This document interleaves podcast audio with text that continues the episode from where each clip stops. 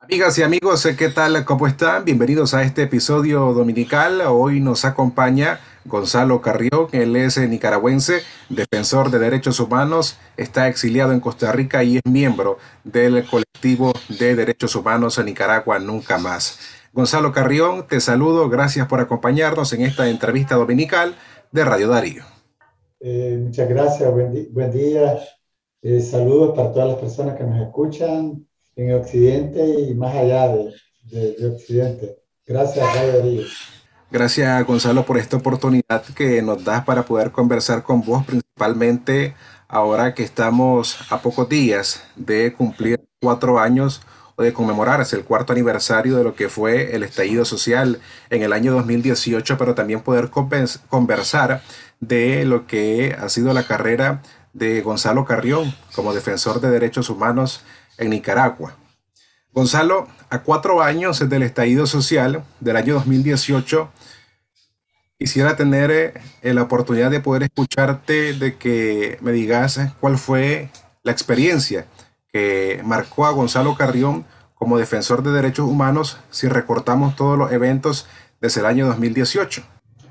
Eh, abril lo que hizo fue como que el régimen eh, sacara todas sus garras eh, lo que tiene caracterizado como un proyecto de maldad, aunque digan todo lo contrario, ¿verdad? Y, lo han seguido diciendo, desde el poder central, además de que han cometido crímenes de lesa humanidad, en simultáneo niegan y, pretenden imponer eh, la verdad de, de, esa familia, la verdad del régimen.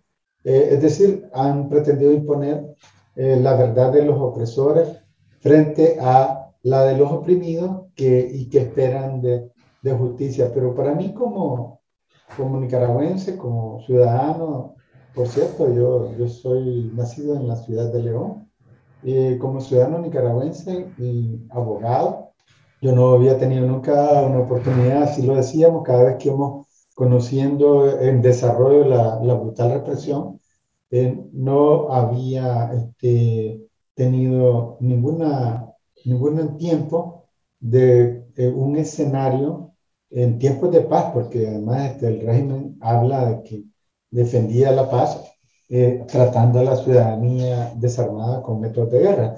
Eh, yo, eh, como ciudadano, pues nunca había estado compartiendo el dolor de tanta gente en medio de, de manifestaciones cívicas. La mayor parte de la gente se movilizó así y nunca había tenido pues esa dolorosa experiencia de compartir con tanta gente. Gonzalo, regresando al año 2018, ¿cómo queda en tu imagen eh, el incendio en la casa del el barrio Carlos Marx, en donde se le priva de la vida a toda una familia, incluso a menores de edad?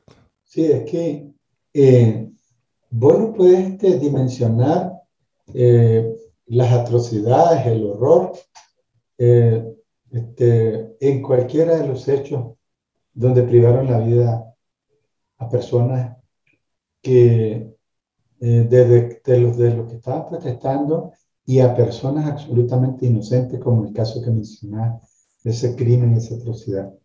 Mira, fíjate que yo ese día, bueno, eran tiempos donde no dormíamos casi, y yo me acuerdo que estaba eh, ya despierto de mañanita y, a mí me levantó abruptamente, digamos, por la emoción, el grito desesperado de, de, de la sobreviviente que, este, que hace, transmite cuando las llamas que calcinaron la casa, pero sobre todo seis miembros de esa familia, la sobreviviente con ese calor y con, y con, con ese horror que, que, del que sobrevive, grita desesperada y, e informa lo, lo que ha pasado con su familia.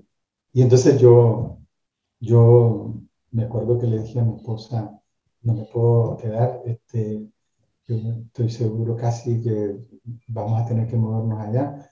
Y dije eh, que teníamos que movernos eh, como una reacción espontánea, que lo hicimos siempre como defensores, de procurar llegar al lugar de los hechos a sabienda de los riesgos, porque este, era difícil y si no imposible no conmoverse con, con, tanta, con tanto llanto, con tanto horror. Y Carlos Mar, eh, el crimen contra esa familia, diríamos, eh, es este, simboliza lo que no debe ser o lo que no debió ser. Y desde tanto horror contra el pueblo nicaragüense. Carlos Mar, que fue y es un crimen de lesa humanidad, exactamente este, eh, nos movió, pues, nos movió y cuando, recuerdo que, y quiero destacar que este, aunque queríamos estar de inmediato en el lugar, eh, nos, costó, nos costó llegar al, punto, eh, porque la zona, por cierto, estaba bajo la influencia de los criminales, ¿verdad? Este, de las fuerzas paramilitares que en esos días de junio estaban comenzando a estrenar su capacidad eh, criminal en conjunto con eh, las fuerzas constituidas constitucionalmente. A, propósito, eh, es sobre eso que viene mi, mi, próxima pregunta, Gonzalo.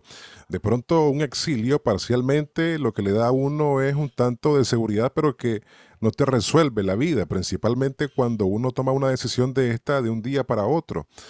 Mi pregunta es, ¿cómo vive un defensor de derechos humanos el exilio y en un país como Costa Rica? Yo ya estaba cercano a los 60 años, yo 58 iba a cumplir en, en el momento en que me toca salir del país. Y entonces, en el caso particular, la edad también tiene, y a nivel me, a nivel me puede costar bastante, porque eh, si no somos contemporáneos, pero, pero en el caso particular, pues, todas las personas que se exilian, el exilio per se, eh, nada agradable, pues, porque a mí me había tocado salir del país cantidades de veces por razones de estudio. Yo, yo estudié dos años en Chile, pero sabes que regresas a tu país. Es decir, cuando salís del país y, sabes que regresas en 15 días, yo había viajado a diferentes partes del mundo por razones de mi, de mi experiencia y de mi labor como defensor. Y entonces, cuando es forzado, cuando sabes que la vuelta para atrás no está a la vuelta de la esquina, el, el, el cuerpo y nuestras emociones sufren bastante. Entonces, y el exilio en sí mismo, pues, como decía, es nefasto. Es nefasto porque eh, en, eso se caracteriza la gran distinción de que sabes que no puedes tomar un avión, o en mi caso, que estoy cerca, acá en Costa Rica, tomar un bus y, y, decir, este, me voy el fin de semana, pues, a pasar, a pasar en mi charco, pasear por las calles y aunque vivamos en dificultad, pero pasar eh, disfrutar de nuestro, de, nuestro, de nuestro clima, nuestro ambiente, eh, de, nuestras relaciones, de donde crecimos. Eh, entonces el, exilio en ese sentido, de entrada ya, ya es sufrimiento. A eso habría que agregarle que en el transcurso del tiempo la vida pues te va, las experiencias te van mirando. Yo mm, me defino que no, que no estoy dentro de los exiliados que más han sufrido. ¿Por qué lo digo? Porque mm, eh, mi experiencia como defensor, aunque por ejemplo yo soy, tengo títulos de, licenciado en Derecho, graduado en la UCA allá de Managua, con mucho orgullo, por cierto, a propósito que la están atacando, yo estudié maestría eh, en Chile. Eh, los títulos, te, debo decirlo, acá no, no he tenido que utilizarlos porque porque el proceso de, de convalidación y la, la, necesidad de ellos no, no los he tenido. Pues. Entonces, pero por mi, mi experiencia como defensor de 30 años de, de, vida, digamos, nos facilitó con la media docena de colegas crear este colectivo. Algo que no está muy distante de lo que estamos hablando, Gonzalo, y tiene que ver con la migración masiva de, de compatriotas a diferentes países. Nicaragua está viendo el aumento de remesas de Estados Unidos. Y en una coyuntura distinta, esto sería una extraordinaria noticia, pero esto a cambio de una migración irregular masiva por diferentes razones, entre ellas la falta de oportunidades que existen en el país para poder encontrar un empleo que permita hacer frente a las necesidades de una familia. Tu reflexión desde la óptica de los derechos humanos sobre este fenómeno en el que hemos visto que muchos compatriotas han muerto tratando de cruzar el río Bravo hacia Estados Unidos o que en el mismo camino también han sido secuestrados. Eh, las personas que, que, mueren en el recorrido, en su intento por llegar a los países del norte, eh, representan exactamente eh, lo más nefasto eh, de lo que es el sufrimiento provocado por eh, este régimen que se empeña en perpetuarse el poder y legítimamente haciendo uso de todo, de todas las instituciones, de todo el poder, particularmente de la represión armada y de los instrumentos eh, para eh, detener, para capturar, para inventar delitos, para condenar y para mantenerlos en bajo un régimen de todo tipo de privaciones, eso ha provocado que como el 4% de la población nicaragüense esté desplazada de, en los últimos casi cuatro años. Sí, poco más de tres años, porque el desplazamiento comienza cuando comenzó eh, la brutal represión y cuando comenzaron a matar eh, personas en 2018. Entonces, 4% de la población, porque ya nos vamos acercando a 300.000 personas que salieron del país. Yo no puedo asegurar que todas y cada una de esas personas sean por directa persecución política, pero, pero es obvio que salen en un contexto de país cuyo proyecto de vida de vida está negado a la mayoría de la familia. Es decir, qué contradicción más grande y qué tristeza más grande. Personas que optaron por este y que pretenden llegar hasta Estados Unidos y que dicen eh, y hablan de un sueño y el sueño se convierte en pesadilla porque la vida se trunca en el río Bravo o porque hay una eh, acción criminal les privó también de la vida. O sea, eh, salir de Nicaragua porque les niegan hasta la oportunidad de trabajar libremente y sobrevivir en el país con dignidad, salir de ese país que representa hoy por hoy, por parte del poder, eh, el, oprobio y la negación de todo tipo de derechos. Entonces, vos salís del país para buscar un proyecto de vida que se tenía en el país y la perdés la vida en el camino. Eso eso no tiene nombre. Y lo que sí se está claro, la responsabilidad es de quienes desgobiernan o quieren ser gobierno. Te agradezco, Gonzalo, por habernos acompañado en este episodio de domingo de esta entrevista para Radio Darío. Abrazo, mucho gusto.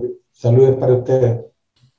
Gracias, era Gonzalo Carrión quien nos ha acompañado en el episodio dominical y gracias a ustedes eh, también por hoy haber estado con nosotros en la entrevista dominical. Recuerde que usted te puede apoyar al periodismo independiente compartiendo esta entrevista en las diferentes plataformas de redes sociales. Se puede hacerlo en Facebook, en Twitter e Instagram o bien a través de sus contactos en la app de mensajería WhatsApp. Mi nombre es Francisco Torres Tapia. Nos encontramos en la próxima.